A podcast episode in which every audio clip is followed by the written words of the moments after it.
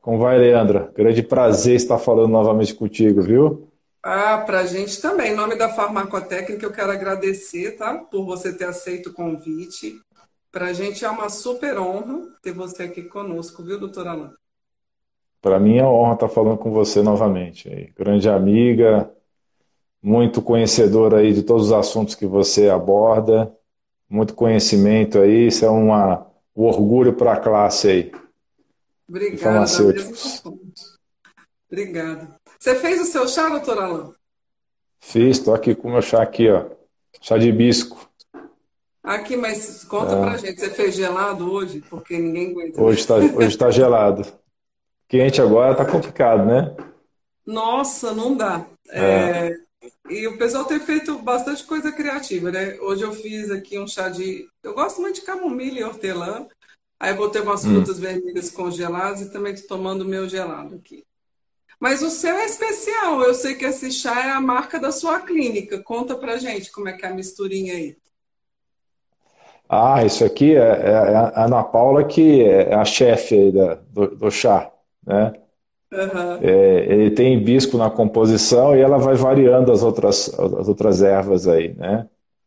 Às vezes, ela, às vezes ela coloca erva doce, às vezes ela coloca também outras variedades de ervas aí. Mas sempre tem sempre tem hibisco, né? É um, é um preferido nosso aqui. Legal. Doutor Alan, você apre... eu sei que você é muito hum. conhecido, tá? Dispensa apresentações, eu já falei um monte. Não, que isso. Não sou famoso assim, não. Eu, eu, acho que você está mais famoso do que eu, viu, Leandro? Tô achando que você está mais Mentira. famoso que eu. Ó, doutor Alan Dutra, para quem não conhece, ah. ele tem um canal no YouTube que tem mais de 250 mil pessoas assinantes, né? Então, assim, por que, gente, que isso acontece? Porque o doutor Alan ele gera conteúdo de qualidade é, em, em, na área médica, né? Assim, então, ele é médico. Eu já estou apresentando, tomei a liberdade, viu? Fica à vontade. Doutor Alain, ele é médico, é urologista. Eles formou aqui em Brasília, não foi? Foi. Me formei em 97 na UNB. Depois eu acabei saindo de, de Brasília, vim para São Paulo. Mas eu sou natural de Brasília, inclusive. É. Nasci aí. E, e, mas aí você fez urologia, não foi, doutor? Foi. Eu fiz residência de cirurgia geral no Hospital Universitário de Brasília, ligado ao UNB. Depois eu fiz urologia aqui em São Paulo. Tá certo. E... Então, hoje o nosso assunto, gente, é síndrome pós-Covid. Quando a gente combinou esse chá com o especialista, eu não sabia que estava tendo tanta repercussão, porque é, só essa semana dois grandes canais de comunicação aí é, falaram, né? Foi capa de uma grande revista, que eu nem sei se está circulando revista impressa, mas eu acho que está tudo online, né? E eu acredito de... que sim. É, eu acho que está tudo online. E foi também um tema principal de um programa de TV de final de semana aí, né? Então, doutora Amor, o que, que é isso? Que tem sido muito falado, né, sobre síndrome pós-Covid. O que está acontecendo? O que as pessoas estão sentindo? Conta para gente. É, realmente existe aí, é, muito tem sido falado sobre essa síndrome pós-Covid. Isso tem ganhado imprensa nos últimos meses. E é uma coisa muito recente ainda, né? Então, a gente ainda está aprendendo conforme as coisas têm se é, desenrolado. Então, são sintomas debilitantes, persistentes, que ficam semanas a meses após a doença principal do Covid, né? As pessoas têm como principal sintoma uma fadiga crônica persistente, muitos têm dor de cabeça, têm é, falta de olfato, falta de paladar durante vários meses consecutivos. E, tá, e 70% dos entrevistados que foi feita uma pesquisa sobre isso relatam também, além da fadiga, falta de ar, aperto no peito, calafrios, suores, dor no corpo, uma tosse seca persistente, temperatura elevada e além da dor de cabeça que eu já falei e uma sensação assim de névoa mental, tem dificuldade de raciocinar, né? Então as pessoas que têm essa síndrome se sentem assim, angustiadas, muito fatigadas, elas têm uma sensação de que quase como se elas estivessem vivas, assim, é, num estado de quase morte, vou dizer assim, de, tão, de tanto cansaço que elas têm. Uma coisa muito intensa e chega a impedir elas de sair da cama. É muito intenso e realmente está sendo um desafio tratar essas pessoas. E é, até porque tem muitos estudos é muito já. recente, né? É muito recente, né? E tem vários estudos já sendo conduzidos, né? A gente tem esses estudos em pré-print ainda que não foram totalmente divulgados aí. O, não está dando tempo nem dos estudos serem é, publicados, né? A gente, gente já pega o estudo antes de ser publicado, então está bem interessante isso ultimamente por causa do Covid. Então, a gente sabe que existem danos persistentes a vários órgãos e sistemas por causa do Covid, incluindo pulmões, né? o coração, o cérebro, os rins, e isso está causando diversos problemas. Né? Tem pessoas que estão desenvolvendo insuficiência renal, outras estão desenvolvendo problemas mentais persistentes, outras estão desenvolvendo sequelas pulmonares que não conseguem ter uma respiração adequada, com dispneia persistente. E a gente acredita que esse dano nesses órgãos é causado por respostas inflamatórias é, graves, né, persistentes, que a gente vai falar sobre teleucina 1, teleucina 6, fator de necrose tumoral alfa, que são os marcadores que alteram na, na COVID, que pode persistir esse aumento desses marcadores nessa síndrome pós-Covid, como está sendo conhecida, além de microinfartos, né, microangiopatia trombótica, que são coágulos que vão afetar os, os territórios das pequenas artérias, né? Isso, isso que causa, principalmente, a principal causa dessas sequelas crônicas dos órgãos, né? que vai levar a insuficiência renal crônica, que vai levar a questões é, cerebrais e pulmonares. E também, quando o entope vias maiores, leva a trombose venosa profunda, que ó, afeta pernas e que pode também o, coágulo se, se locomover e, e, atingir pulmão, causando o TEP, né, trombose pulmonar.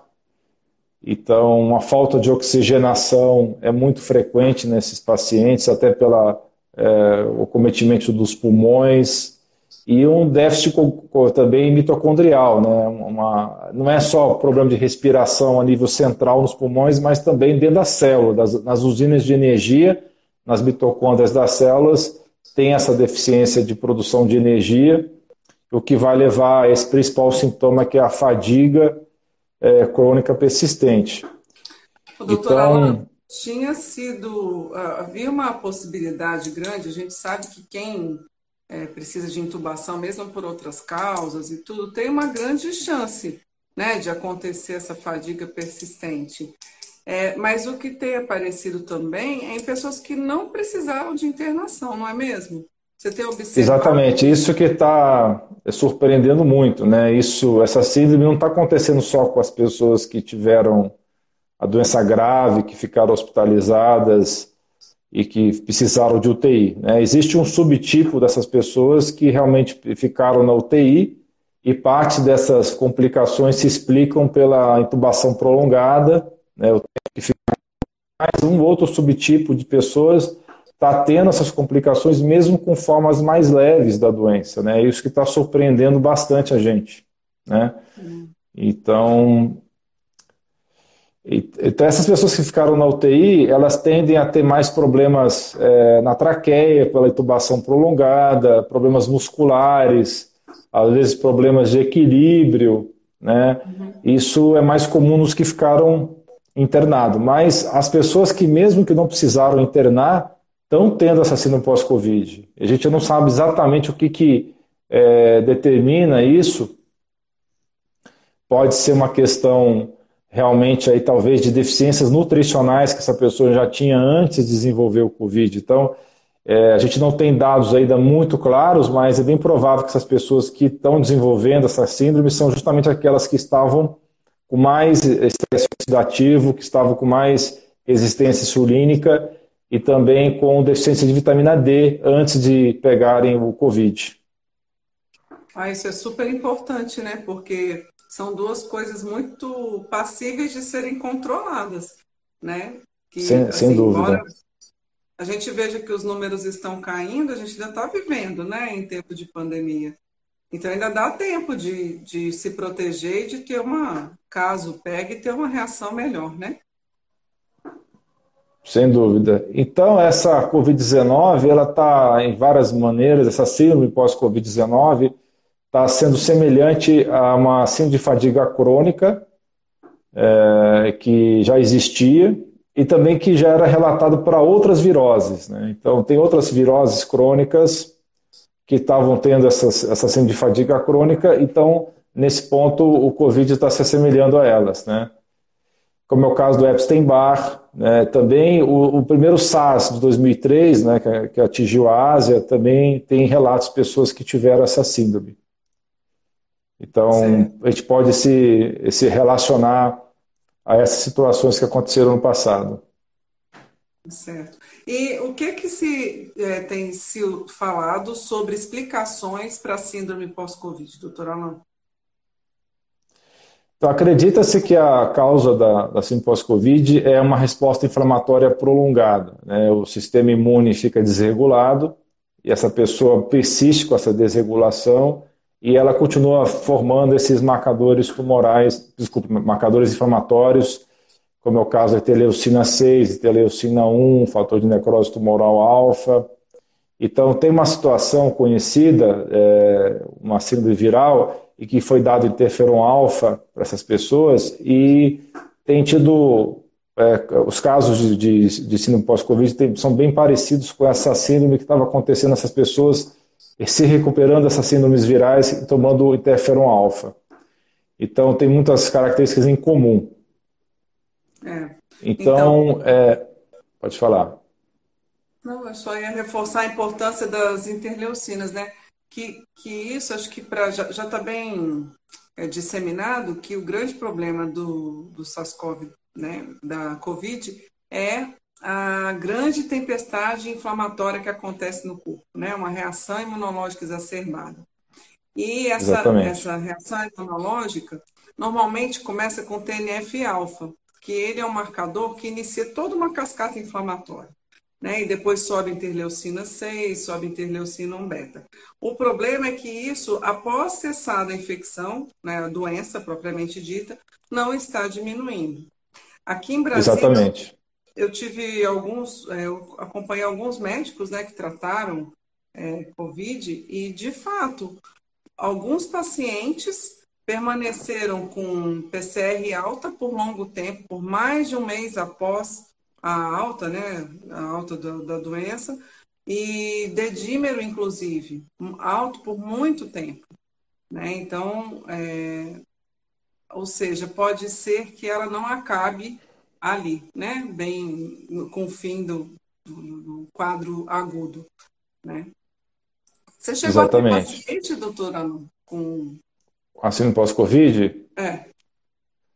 Olha, eu acho que pelo fato de eu encarar a doença de uma maneira diferente da maioria dos, dos colegas, né, que estão sendo mais ortodoxos e que não estão entrando com medidas imediatamente como doses relativamente altas de zinco, de vitamina D, vitamina C, e também eu sou bem liberal com o uso da vimectina já nos primeiros dias de sintoma, Uhum. Eu acho que por conta disso eu não tive casos de ensino pós-Covid. Né? O que eu conheço desse assunto é por estudar a literatura disponível. Né? Então, graças a Deus, eu tive só um caso de óbito por Covid, uma paciente que estava à distância, eu só consegui atender ela à distância, porque ela não conseguiu se deslocar até São Paulo, ela mora, morava, no caso, em João Pessoa, e eu, eu passei a ivermectina para ela, mas eu suspeito que ela não ela, ela comprou Invictina falsificada, porque foi o único caso que eu tive que não evoluiu bem, é, da, não se recuperou rapidamente, porque eu acredito que ela não tenha conseguido uma, uma ivermectina de boa qualidade, porque todos os outros pacientes que eu tive oportunidade de acompanhar mais de perto, a evolução foi favorável. Né? Então, até agora, graças a Deus, nenhum deles desenvolveu a síndrome. Né? Então, acredito que isso tem a ver justamente com esses nutrientes todos que nós estamos falando aqui, né? De vitamina D, zinco, magnésio, vitamina C. Eu, eu acredito que assim, é muito mais comum em quem é, realmente não fez o tratamento mais específico logo no começo dos sintomas. Né? É, também... Seu, na sua experiência, algum colega que tenha entrado com ivermectina logo de início e com os nutrientes teve essa síndrome, Leandro? Não. A gente tem aqui casos em Brasília de vários médicos, inclusive, que se contaminaram, mas que viviam. Óbvio, né? Os médicos estão na linha de frente, né, gente? Então, pega mesmo, né?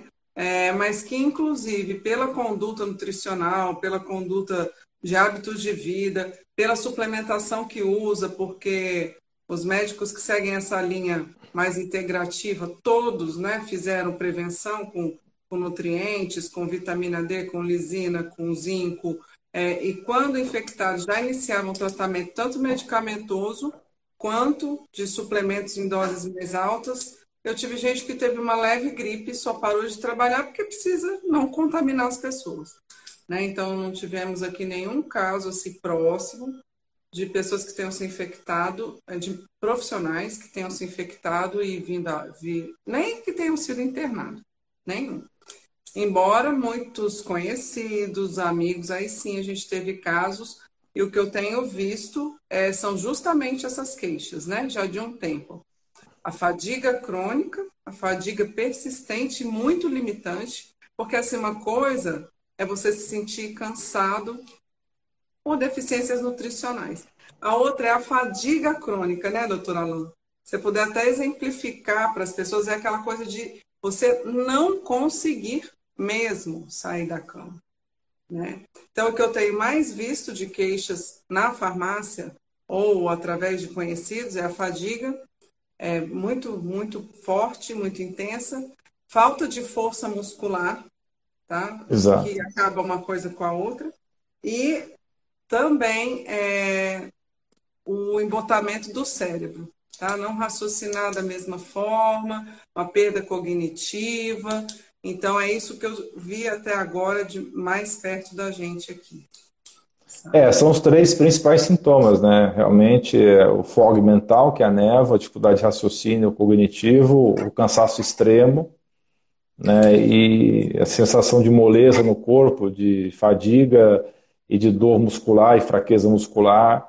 E a dor de cabeça, como já falei, anosmia, que é falta de olfato, falta de paladar, esses são os principais sintomas aí. E tem outros sintomas mais incomuns, como diarreia crônica também, né? Isso aí, a gente. Eu já vi muitos casos de fadiga na minha vida, né? É, até porque, é, pelos meus trabalhos nas redes sociais, para quem não, não pegou a minha apresentação inicial, quer dizer, também não, não cheguei a esclarecer, além de urologista, eu trabalho dentro da medicina funcional integrativa e de estilo de vida, estudo profundamente algumas doenças que são, em geral, em geral são negligenciadas né? É, pela medicina mais ortodoxa e como uma delas é a síndrome da fadiga crônica relacionado à disfunção do eixo HPA, né, que a gente chamava antigamente de fadiga adrenal. Então, esses sintomas do, da síndrome pós-Covid são muito parecidos com a fadiga adrenal. E, na verdade, na investigação, a gente tem que conduzir todo um estudo bem abrangente do organismo, de fatores hormonais, de neurotransmissores, de função mitocondrial, nutrição, fatores nutricionais, porque a, tudo que eu estudei da síndrome pós-Covid, que é uma coisa extremamente recente, ela tem as características muito semelhantes à síndrome da fadiga crônica, e o tratamento passa por é, otimização das mitocôndrias, otimização de nutrientes e melhora do estresse oxidativo, uso de anti-inflamatórios naturais. Isso tudo nós vamos discutir ao longo dessa, dessa transmissão. Né? É. É, uma coisa que a gente observa, antes da gente começar a falar né, de coisas que podem ajudar nesses quadros, uma coisa que a gente observa assim, acho que tudo tem um lado ruim, claro, e é o caso, claro, claro claramente dessa, dessa Covid, mas uma coisa que a gente observa no nosso dia a dia é mais gente interessada em saúde né? Mais gente interessada em saúde, porque assim, embora não haja consenso, teve gente de idade que pegou e, sobreviveu e ficou bem, teve gente jovem que morreu, enfim, teve de tudo, né? Nessa pandemia. Exato. Mas... Teve coisas muito surpreendentes, né? Pessoas jovens muito, aí tendo tempestade muito. inflamatória e que teve chegou a óbito e pessoas idosas que tiveram uma gripe leve, né? É, 96 anos, saiu, tipo, eu conheço uma família que a mãe de 92 anos teve Covid, ficou em casa, e o filho com 60 foi internado e quase foi. Inclusive está com fog mental depois. Então, está assim, muito imprevisível. Mas eu acho que isso serviu muito de alerta para a gente buscar saúde, né? Porque ninguém sabe qual a sua fragilidade, se você vai estar mais suscetível a pegar ou não pela sua individualidade. É uma coisa assim que ainda não tem um viés muito claro, né, doutora Amor? Sem dúvida, isso é, é, muito importante as pessoas valorizarem mesmo, porque é, esses jovens que tiveram forma grave, é, quase a totalidade deles não estavam cuidando do seu nível de vitamina D, não estavam cuidando do seu zinco, do seu magnésio, da sua vitamina C. Então, essas pessoas, apesar de serem fortes, né, desenvolveram a tempestade de citocinas inflamatórias e, na maior parte das vezes, é isso que justificou esse, essa evolução pro, pro fatal da doença, né? E outras, outras pessoas mais idosas não tiveram a mesma o, o mesmo caso. Agora, uma coisa muito importante, está cada vez mais claro que um fator de risco muito importante, que não está sendo muito falado por aí para desenvolver a forma grave da doença, é a resistência insulínica. Né? Pessoas que têm resistência insulínica estão muito mais vulneráveis às formas graves do, do Covid. E, e, tem gente que supostamente é magra que tem resistência insulínica, tá? São os falsos magros, né? Que é aquela pessoa que esteticamente não, não chama atenção, né? Mas você vai ver os parâmetros de laboratório, está com uma hemoglobina glicada aumentada, está com uma insulina de jejum elevada, uma glicemia de jejum elevada.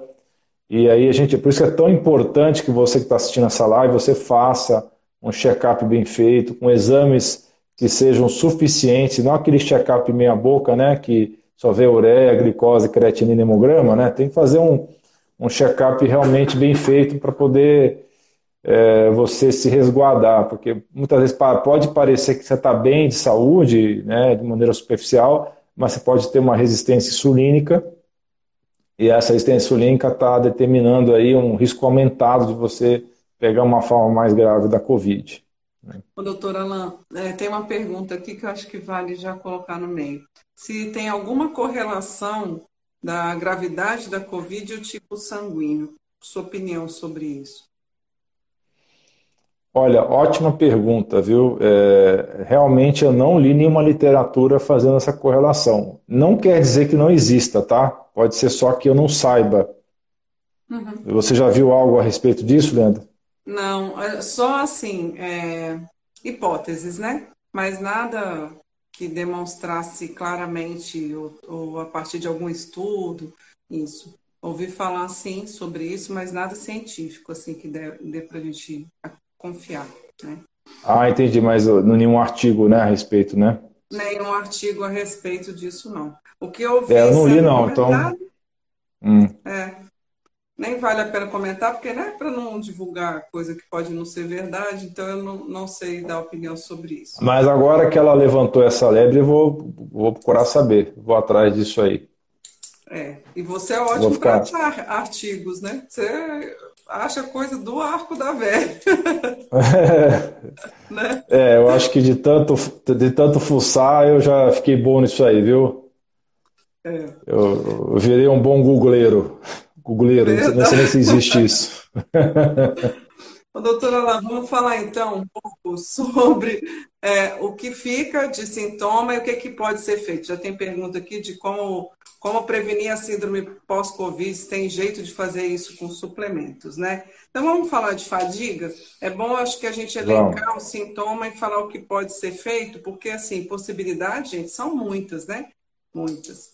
De fadiga. Sim, sem dúvida. O que deve Bem, de, fa...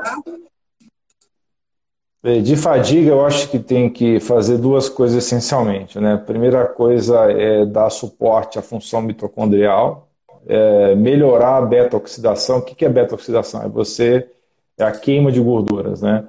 As pessoas hoje em dia, com essa questão de comer várias vezes ao longo do dia, elas nunca ficam muitas horas de jejum, e esse problema, o que isso acarreta? as células estão só queimando glicose o tempo todo, elas não têm flexibilidade metabólica. Então a mitocôndria ela só faz a glicólise aeróbica né, e nunca está queimando gordura. Por isso que as pessoas não conseguem muitas vezes emagrecer, porque está sempre queimando sua glicose e acumulando essa glicose é como triglicéridos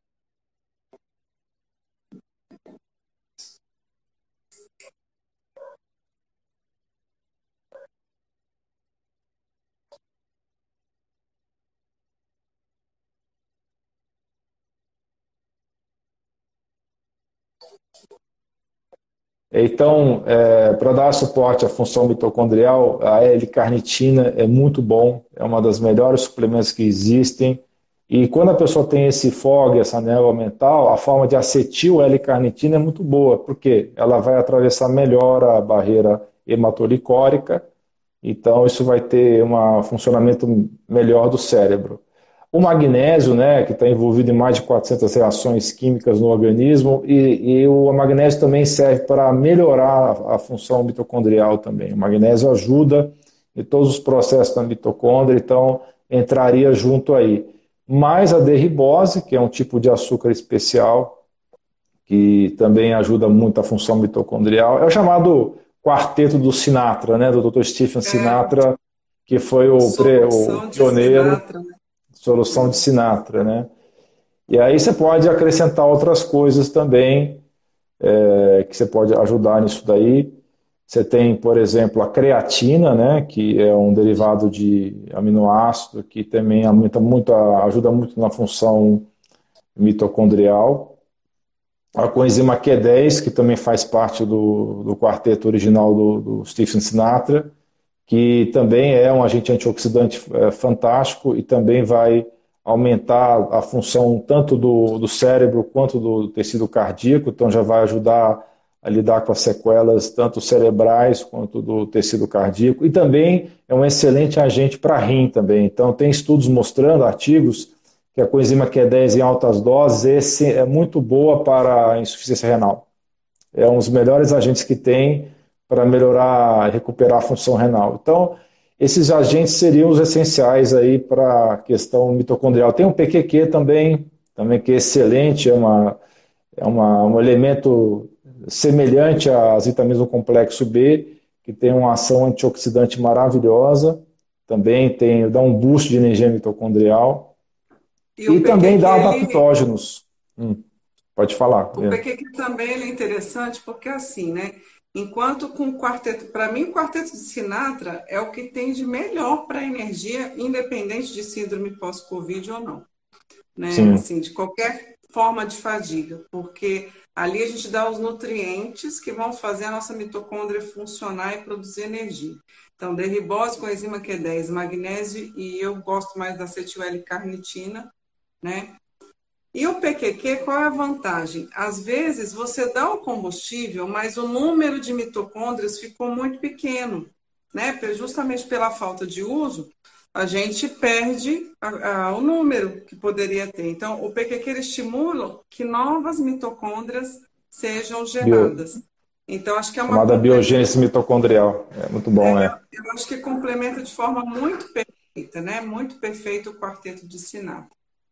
Mas você ia falar de outra coisa e eu acabei te interrompendo um instante. Não, sem, sem nenhum problema. Você pode me interromper a hora que você quiser. Você sabe muito, você pode estar complementando aí a hora que você quiser. Então, além da, da questão mitocondrial, que nós estamos abordando aqui, né? E você está me ajudando aí, complementando né, as informações. É uma coisa bem interessante também entrar com adaptógenos, porque os adaptógenos sempre se dizem que eles vão ajudar a regular o cortisol, né? Aumentar o cortisol quando estiver baixo ou reduzir o cortisol quando estiver alto demais, mas eles todos têm ação cerebral, né? É, especialmente a chaganda, a rhodiola rósea, é, é, também o Panax ginseng, o ginseng coreano, todos esses adaptógenos eles têm ação cerebral, então vão ajudar bastante no fog mental e na, na redução da fadiga. Né? Então, é, esquizandra chinense também, é, tem uma série de adaptógenos aí que são fantásticos, que vão ajudar bastante. O licorice é outro adaptógeno muito bom também, que para pessoas que têm tendência à pressão baixa é um dos melhores, né, especialmente mulheres que têm muito problema de hipotensão. O licorice, além dele ser, aumentar é, o cortisol quando necessário nessas, nessas mulheres, ele também tem um efeito muito interessante também de é, modular a aldosterona. Então ele aumenta um pouco a pressão arterial é, e é ajuda a regular isso daí. Mudando de, assim, é dentro, mas um pouco fora, né? O licorice ele é muito interessante quando no exame de sangue ou salivar a aldosterona está baixa. Porque assim, é, aí você vai resolver. Tem, tem gente que tem zumbido no ouvido. Eu não acho que é para sair tomando isso, sabe? Porque não se deve levar a aldosterona assim é, exageradamente. Você pode ter problema, pode ter hipertensão, por exemplo.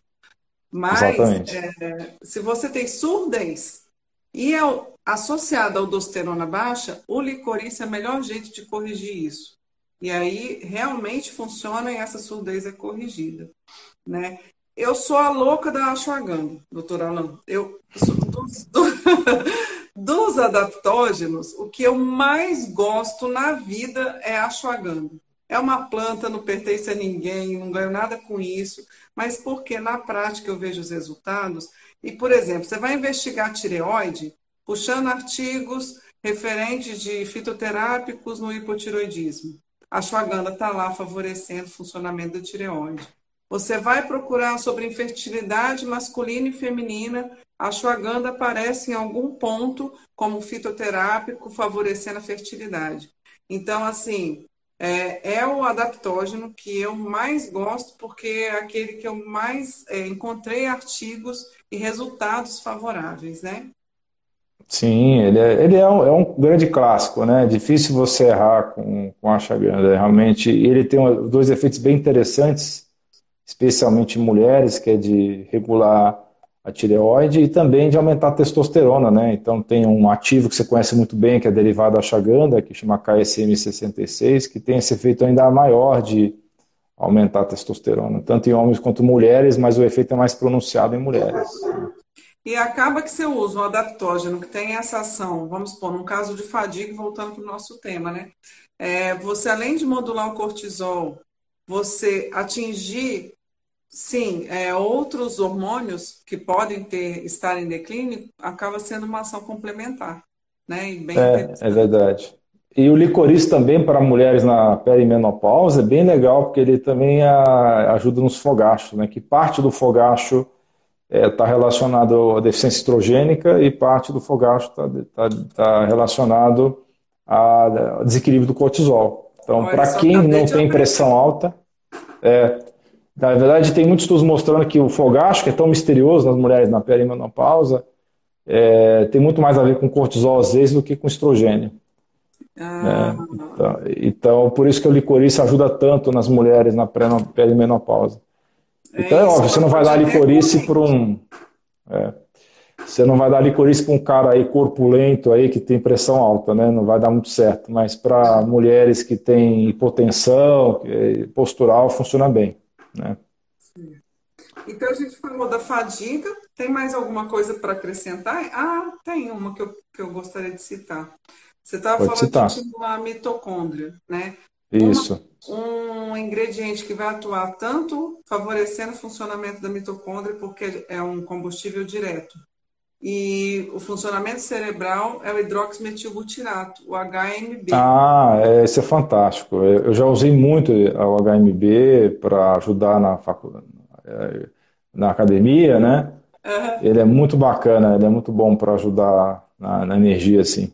Gosto bastante. Porque, tem, inclusive, ele vai ajudar na questão da, da, da, da cetose, né? Que esse combustível alternativo que todos nós temos, que a gente raramente usa porque está sempre comendo carboidrato, não fica em jejum por tempo prolongado, mas graças às cetonas foi que a humanidade conseguiu sobreviver, né? Porque por muitos milênios as pessoas não tinham oportunidade de comer várias vezes ao dia e só conseguiram sobreviver na base das cetonas que eram geradas com jejum, né?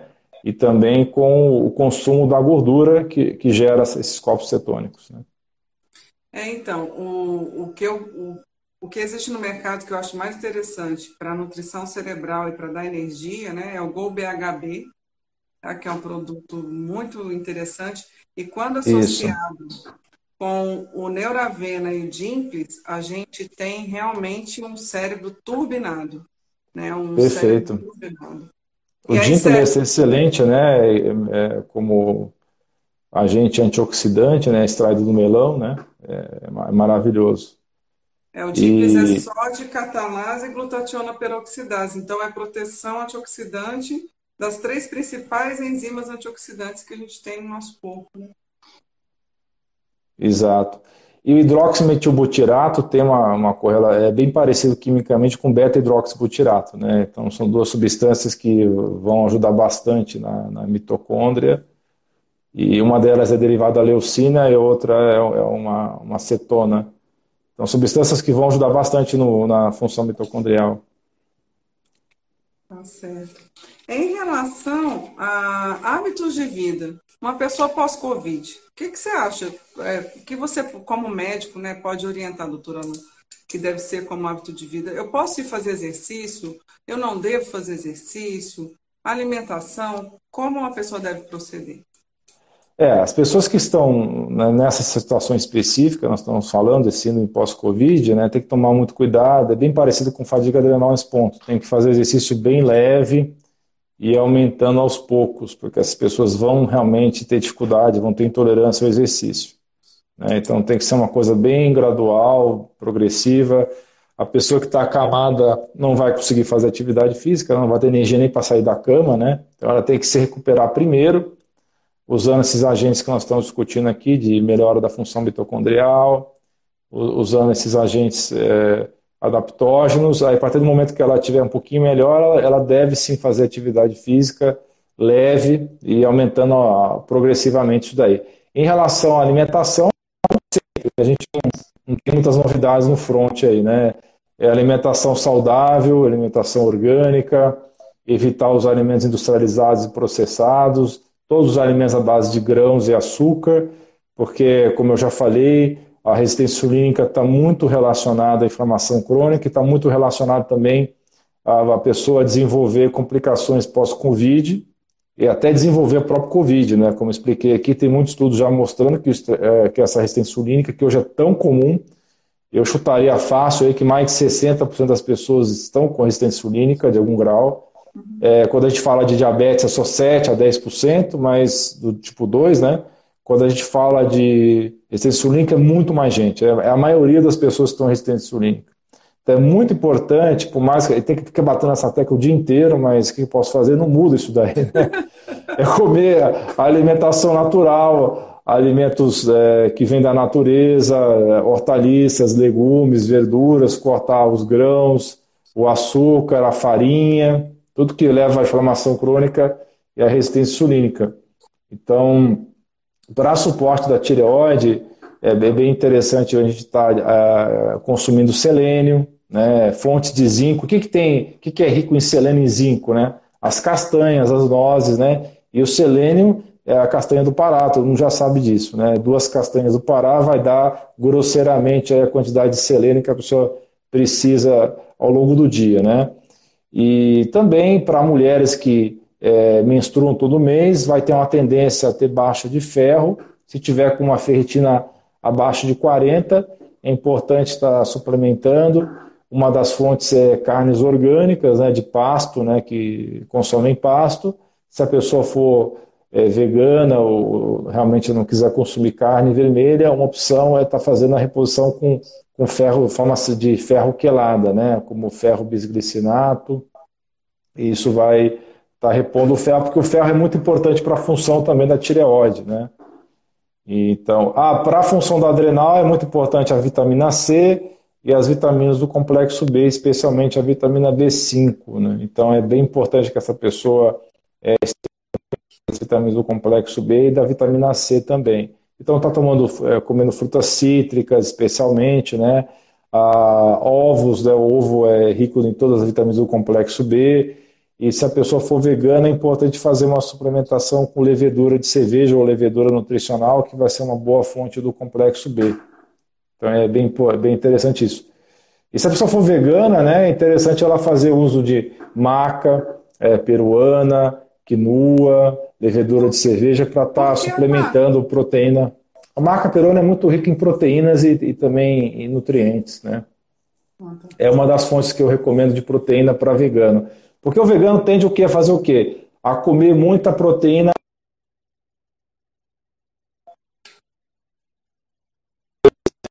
nutrientes é, vão atrapalhar aí a função intestinal. Não que é proibido comer, não estou falando isso, que é proibido comer leguminosa, mas tem que tomar um certo cuidado, deixar a leguminosa de molho, né, por volta de 24 horas. Então, é interessante que o vegano que esteja muitos anos já sem comer carne tenha essa suplementação com levedura, com, com maca, com quinoa, que vai ajudar bastante. Né? Já fizeram uma pergunta aqui, doutora Alain, interessante, hum. que eu acho que eu posso colocar. Deu uma travadinha aqui. Você está me ouvindo, doutora ah, Alain? É, eu estou te ouvindo bem. Você deu uma sumidinha aí, mas é, você já voltou. A maca também é um adaptógeno, tá? É, ela é muito usada para repor testosterona, mas ela também é um adaptógeno, a maca peruana. Então, ela é interessante por esse lado também. Né? Tá. É, fizeram uma pergunta aqui o seguinte, sobre é. o os problemas circulatórios e ah, trombóticos no pós-Covid. Tem o que cuidados tomar? Isso está acontecendo? Também faz parte da síndrome? O que, que você Sim, é, como eu falei, é, que tem as microangiopatias, né, tem as tromboses tanto de, ter, de território de arterial pequeno quanto de território grande, né? É, tanto as tromboses arteriais quanto as tromboses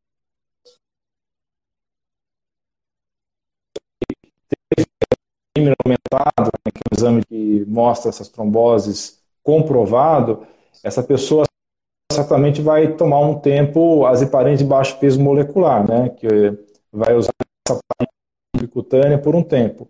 Mas as pessoas que não chegaram a ter esse quadro grave de dedímero aumentado, que querem fazer uma prevenção, aí tem várias estratégias. A estratégia mais convencional, mais ortodoxa, é você usar o AS infantil, né, o AS em baixa dosagem, que é seguro para a maioria das pessoas, mas algumas pessoas vão desenvolver mais pode é, digestivo alto ou baixo.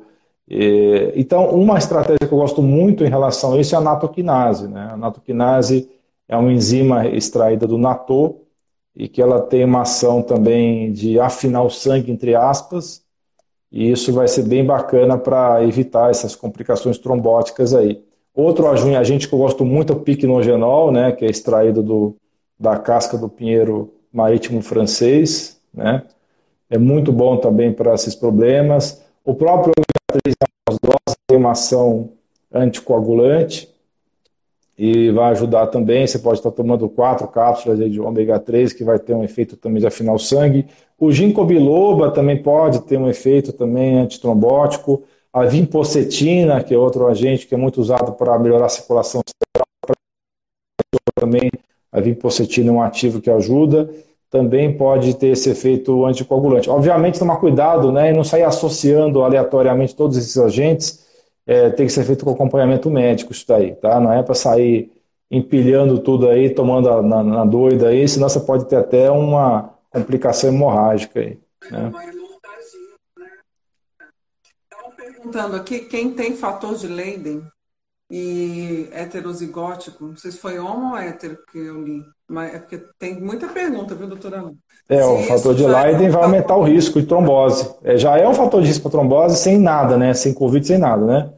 Então, a pessoa com esse fator de, de Leiden, com essa mutação do fator de Leiden, assim como as pessoas que têm é, síndrome de anticorpos antifosfolipídicos, as pessoas que têm mutação do MTHFR, são todas situações, né? É, que são situações protrombóticas, né? As pessoas têm que tomar um, um, um, cuidado maior ainda, né? E aí, talvez aí ser um pouquinho mais agressivo na anticoagulação, né? É, aí um, um, médico mais ortodoxo vai entrar com, é, com medicações aí mais puxadas aí como cumarina, né, de cumarina, marcumar, essa, esse tipo de medicação que eu não gosto muito, tem muita complicação, né? Que pode dar muita hemorragia, tem que tomar muito cuidado, tem que ficar fazendo controle o tempo todo do NR para manter o NR entre 2 e 3, que é um exame de sangue, né? Essa pessoa tem que ter mais cuidado ainda com a anticoagulação. é, e talvez aí fazer associação de um ou mais agentes naturais nesse caso. Aí, aí justificaria talvez a, juntar mais itens do que, como eu falei, tomar cuidado nos casos que não tem tanta complicação trombótica assim. Né? Mas esse é um tipo de caso que realmente vai precisar de acompanhamento médico, não dá para a pessoa sair fazendo, né? Da cabeça. Exatamente, ou com um vascular, né? Ou com um médico que é. conheça essa, essa situação aí, né? É, a gente tem também os casos, né, os relatos na literatura da pessoa que persiste com dispneia, né? É, o que pode ser feito para esses casos, doutora Alon? Eu acho que é bastante importante nesses casos, né? cisteína, que é o aminoácido mais importante para a formação da glutationa, que é a principal enzima antioxidante do organismo. E, na verdade, os outros aminoácidos que compõem a glutationa são tranquilos na alimentação. É o NAC que é o fator limitante. Né? E o NAC ele tem uma ação muito boa no pulmão e também tem um efeito muito interessante nos rins também. Tá? Ele tem um efeito de melhorar a função renal. Então, NAC é um dos melhores agentes. Você pode usar também a glutationa lipossomal. Vocês têm aí na, na, na farmácia? Temos, temos aqui na farmacotécnica. Eu gosto muito a, também. A farmacotécnica de... é foda, né? Tem de tudo, né? É, tem de tudo. eu só não tô. Eu só tem coisa agora que é até importante aproveitar essa deixa. Na, com essa pandemia, gente, alguns itens estão faltando no mercado, sabe? Então, é. assim, atrapalhou um pouco as importações e tem acontecido algumas faltas. A gente trabalha muito bem nisso é, tentando minimizar esse problema. Então, as coisas principais, a gente está tá tudo bem, mas tem alguns itens em falta, assim, no mercado, né? É...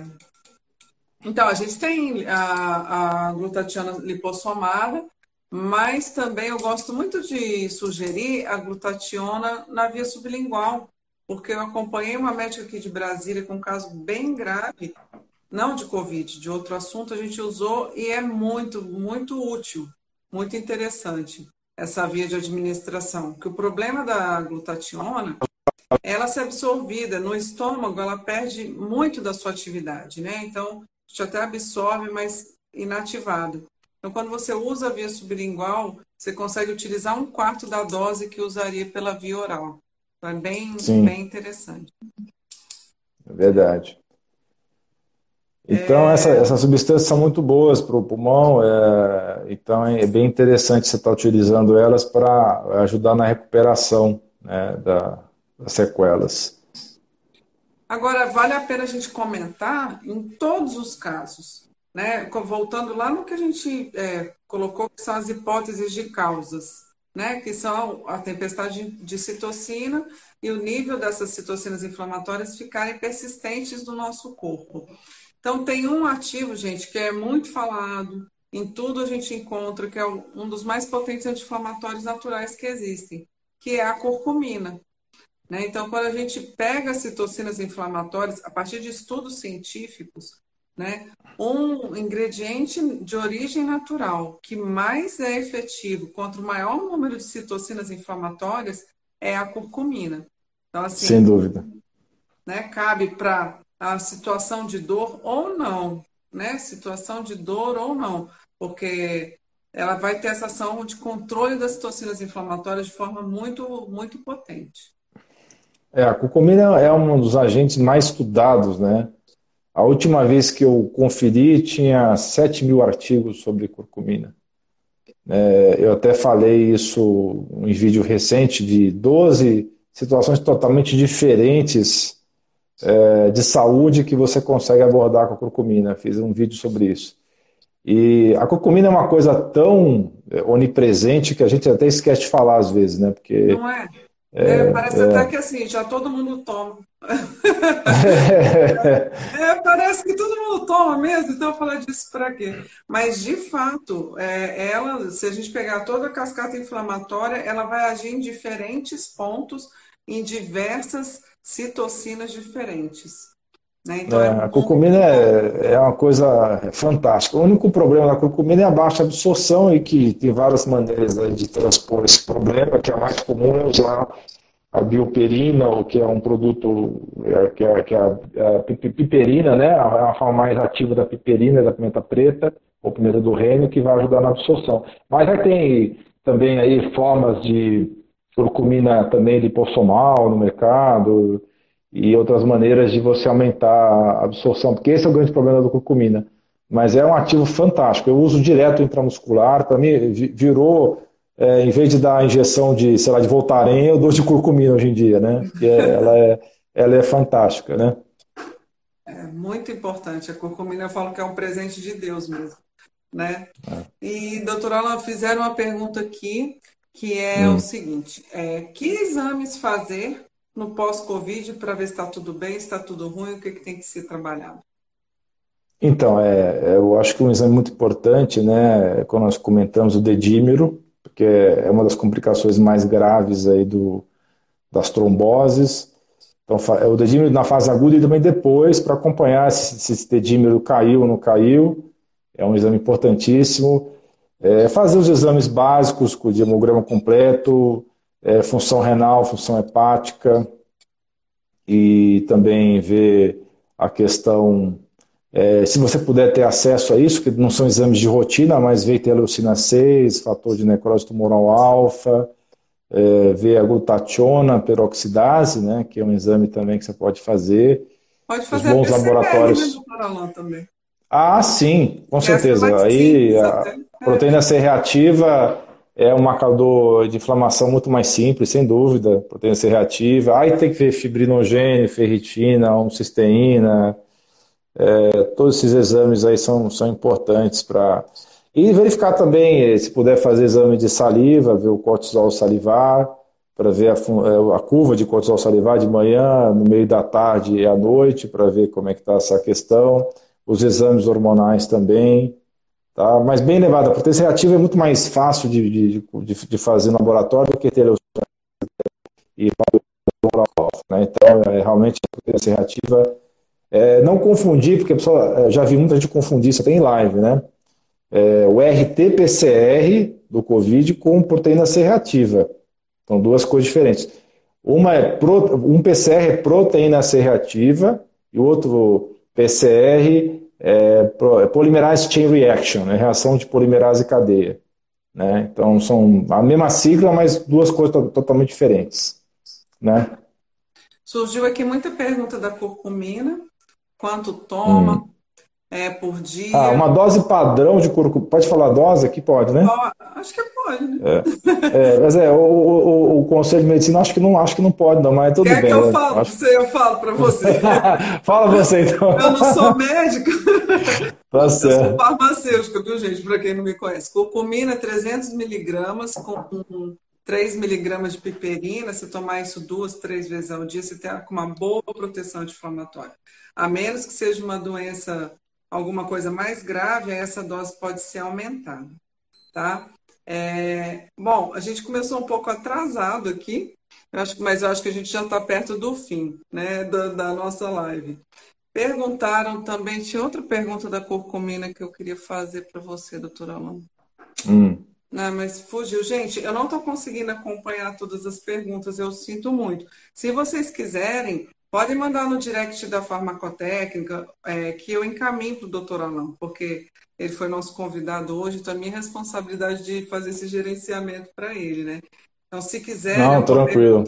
que não ficou respondida, a gente pode fazer isso. Quanto tempo a gente tem? Um minuto ainda? Dois? É, eu acho que dois minutinhos. Você quer falar alguma coisa? Ah, eu queria só falar que teve um estudo interessante de fadiga crônica, né? Que mostrou que acupuntura, meditação, uso do magnésio, a L-carnitina, a derribose e o SAMI, né, essa adenosylmetionina, é, foram os agentes mais promissores do tratamento da fadiga crônica. Tá? Então, tá aí uma, uma informação interessante que pode ajudar as pessoas que estão sofrendo desse problema aí da que nós estamos conversando hoje, né? É, tem uma coisa também, ó, que eu preciso deixar essa dica, tá? Que algumas pessoas que ficaram doentes, principalmente aquelas que ficaram internadas, tiveram perda de massa muscular muito forte, muito intensas. Então, precisa buscar alguma forma de aumentar essa massa muscular. né? E, assim, invariavelmente vai precisar de um pouco de suplemento. E, particularmente, a minha dica seria o Mix Right, que é um mix de aminoácidos onde você aproveita 99% da composição para formar músculo, tá? Então, é uma dica que eu acho que vale a pena as pessoas... Se eu uso muito e recomendo, viu? Tá certo. Doutora Alan, acho que a gente tem que encerrar. Queria que você tá dissesse ótimo. as últimas palavras. E desde já... Não, eu queria agradecer... Eu queria agradecer o convite, né, e, deixar claro que todos os seus convites serão aceitos, tá? E gosto muito de conversar com você, Leandro. Você é uma das melhores farmacêuticas do Brasil, sem sombra de dúvida. E para mim é uma honra, é um prazer e um privilégio estar conversando com vocês e estar podendo ajudar de alguma maneira, tá? E contem comigo. Ah, veja o meu canal lá no YouTube, que tem bastante informação, já são quase 700 vídeos em saúde. Gente, vale muito a pena visitar lá o canal do Dr. Alain, assinar, inclusive, tá? É, sempre que eu tenho uma dúvida, eu faço uma consulta lá.